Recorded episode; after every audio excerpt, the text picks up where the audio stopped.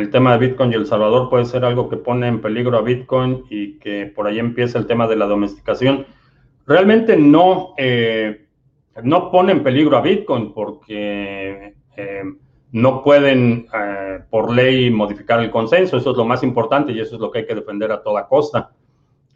aun cuando El Salvador tenga muchísimo Bitcoin o Michael Saylor tenga muchísimo Bitcoin o Satoshi tenga muchísimo Bitcoin, no pueden modificar las reglas del consenso de forma unilateral. Eso es lo que hay que mantener a toda costa. Ahora, en términos de, domesticación interna, eh, sí, no me sorprendería si, por ejemplo, la ley incluye eh, KYC mandatorio para todas las transacciones, eh, que todas las transacciones estén obligadas a ser identificadas o que el gobierno diga que no puedes tener más de una dirección o alguna barbaridad así. No me sorprendería que hubiera por ahí una, un caballo de Troya en la ley que haga que eh, eh, sea obligatoria la fiscalización y la vigilancia del Estado a los usuarios de Bitcoin. Eso afecta a los usuarios, no afecta realmente a Bitcoin. Pero repito, eh, puede ser,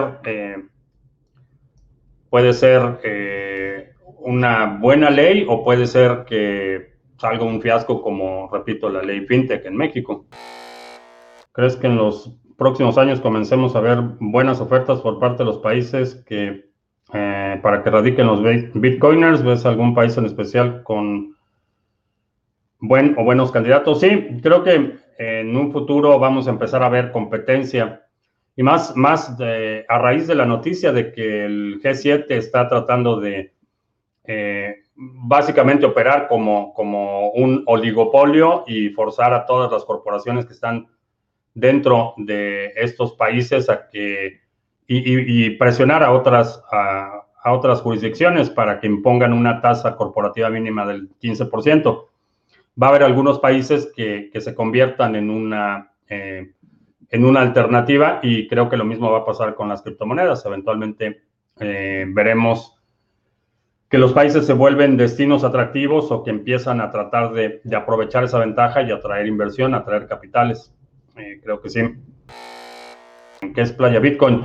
Eh, Playa Bitcoin es una zona económica autónoma. Eh, es una playa en El Salvador que ya lleva mm, más de un año en el que han estado fomentando el uso local de Bitcoin y de Lightning Network. Entonces, cuando vas ahí, prácticamente todos los comerciantes aceptan Bitcoin, están familiarizados. Entonces, construyeron su mini economía circular, que es un tema que hemos hablado en muchas ocasiones y, ese fue el disparador de todo lo que estamos viendo hoy en día.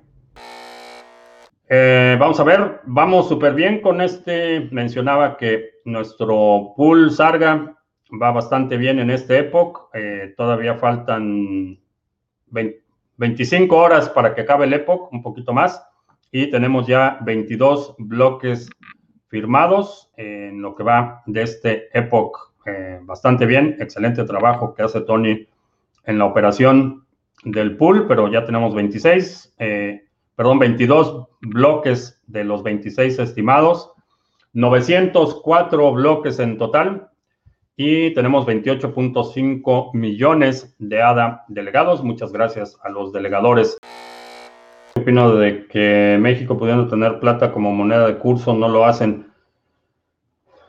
Esa es, una idea que eh, Hugo Salinas Price ha estado promoviendo por décadas. México es uno de los principales productores de plata y, si adoptaran el, ah, el estándar de plata o una moneda basada en plata, México sería uno de los países más ricos del mundo. Pero el otro problema es que también tenemos petróleo y para poder participar en el mercado internacional del petróleo, a menos que le quieras vender a Corea del Norte y a Irán, eh, que ellos sean tus únicos clientes, para participar en el mercado internacional del petróleo, eh, hay que adoptar el petrodólar y eso implica que la moneda local eh, tiene que ser fácilmente sometida por el dólar y es básicamente una cuestión de sumisión del gobierno de México a los intereses, a las presiones, a los chantajes y a las amenazas del gobierno de Estados Unidos. Esa es, es una de las principales consecuencias. Y la otra es que eh, históricamente una moneda sólida es conducente a personas autónomas, a una economía próspera y generalmente eso reduce la posibilidad de que los populistas y los incompetentes se mantengan en el poder. El empobrecimiento sistemático de, los países de Latinoamérica ha sido eh, consecuencia directa de presiones externas por parte principalmente de Estados Unidos, pero también eh, con la participación o colusión de la clase política local. Eh, es así como como ha operado. Y esa es una de las razones, porque participamos, tenemos petróleo, participamos en el mercado internacional del petróleo y la única forma de participar ahí es eh, sometiéndote a, a la esfera de influencia de Estados Unidos. En este video vamos a analizar esta ruptura que está teniendo Bitcoin en este momento, esta directriz bajista y por supuesto como siempre vamos a sacar varias conclusiones. Pasado todavía estábamos dentro de este triángulo simétrico que habíamos dicho que lo estaba viendo absolutamente todos los analistas y traders y algo importante que quiero recordarles era lo de la falsa dicotomía cuando decíamos que la mayoría de analistas estaban esperando una ruptura para que tuviera un movimiento muy fuerte Bitcoin. Tanto así que el target que más estaba hablando estaba cercano a los 24 mil dólares. Y este target no es que esté mal porque esto sale del chartismo, Tomamos esta medida y la proyectamos desde el punto de la ruptura y nos daba más o menos un target en los 24.000. Pero en ese video dije algo bastante importante y es que es más importante el contexto que lo mismo técnico. Y en ese momento decía esto. Todo esto para decir que el precio en realidad en este momento no necesariamente si el precio rompe para abajo, el precio va a seguir una continuación a los 20 mil. Es posible que incluso también podamos tener acá una falsa ruptura y después tengamos un cambio de tendencia en temporalidad menor donde nos pueda llevar a los 42, a los 45 y después volver incluso a caer. Y como vieron en ese clip mencioné que tal vez podíamos tener una falsa ruptura y el precio ir hacia el otro lado. ¿Y por qué pasa eso y por qué pensé que podríamos estar ante ese escenario? Pues muy fácil es porque todos estábamos viendo justamente este triángulo, por lo cual cuando el mercado se vuelve tan predecible, cuando todas las personas están viendo lo mismo, pues lo más seguro es que no ocurra. Esto no es una regla, pero viendo el contexto de acumulación en el que probablemente estamos, pues era una probabilidad bastante alta. ¿Qué pasó? ¿Y qué era lo que yo decía en los entrenamientos? Las personas que están viendo un target sobre los 24 mil necesariamente están vendiendo acá o necesariamente van a vender a la ruptura. Y es por eso que la probabilidad de que esta ruptura sea una falsa ruptura aumentaba para que esas personas salieran del mercado y el mercado ahí sí pudiera subir, que es lo que está pasando en este momento. Así que esto es lo primero que quería comentar en este video porque esto es muy importante. El contexto, el contexto, el entender el mercado siempre es más importante que la parte técnica.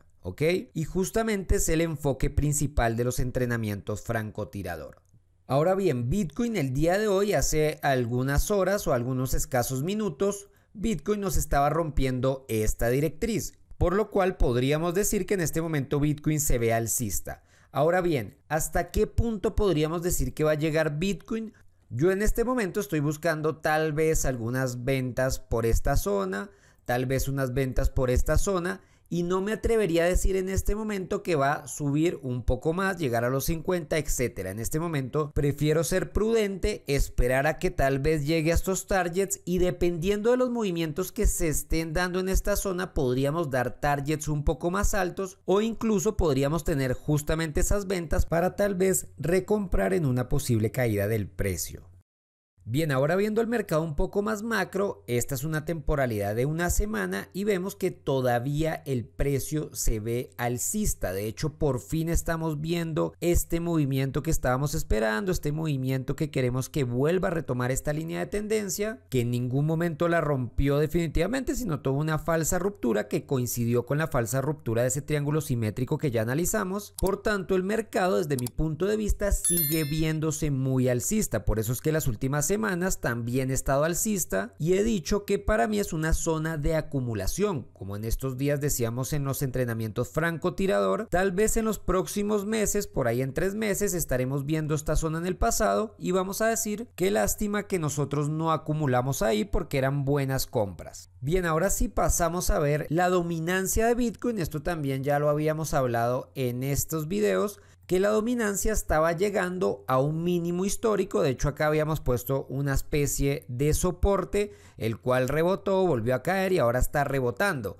Por lo cual, desde mi punto de vista, se sigue dando lo que estábamos diciendo, lo que habíamos dicho en algunos de los videos pasados, que la dominancia o Bitcoin va a empezar a retomar su dominancia, tal vez va a llegar al 50% y tal vez un poco más. Lo que quiere decir que en este momento, ya desde hace un par de semanas, lo mejor era estar dentro de Bitcoin. Era mejor estar en Bitcoin que en cualquier altcoin. No solo porque si se desplomaba se iba a desplomar en menor proporción, sino porque si sube también va a subir en una mayor proporción. Entonces, viendo este escenario que en este momento tenemos en la dominancia de Bitcoin, pues coincide con el movimiento que tuvo ahora, que de hecho acá también se ve el pump, ¿verdad? Subió de más o menos un 42% directamente a un 45%.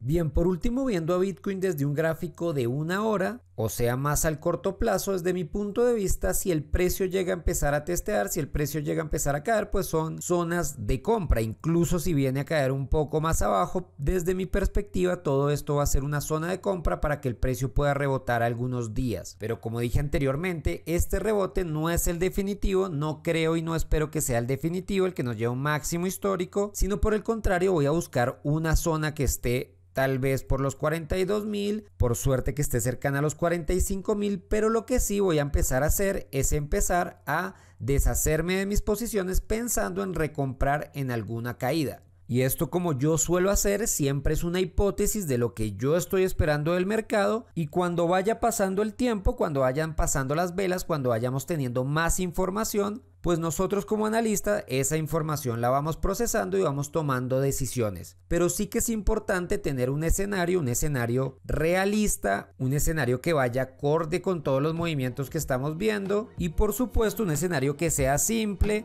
nada descabellado y que salga de los análisis propios. Así que creo que por este video ya quedó todo bastante claro. Hemos venido siguiendo el precio las últimas semanas y se han dado los escenarios tal cual los hemos planteado. Y eso quiere decir que la visión de mercado ha estado correcta. Y para eso solo necesitamos seguir al precio y no adivinar absolutamente nada. Por último recuerden los entrenamientos francotirador, el link está en la descripción, así que nos vemos en un próximo video. Hasta entonces. Muchas noticias, muchos comentarios, una enorme confusión de gente que está ya haciendo peticiones formales a sus gobiernos para que acepten o que reconozcan Bitcoin como moneda de curso legal, cosa que me parece bastante ingenuo, por decirlo menos.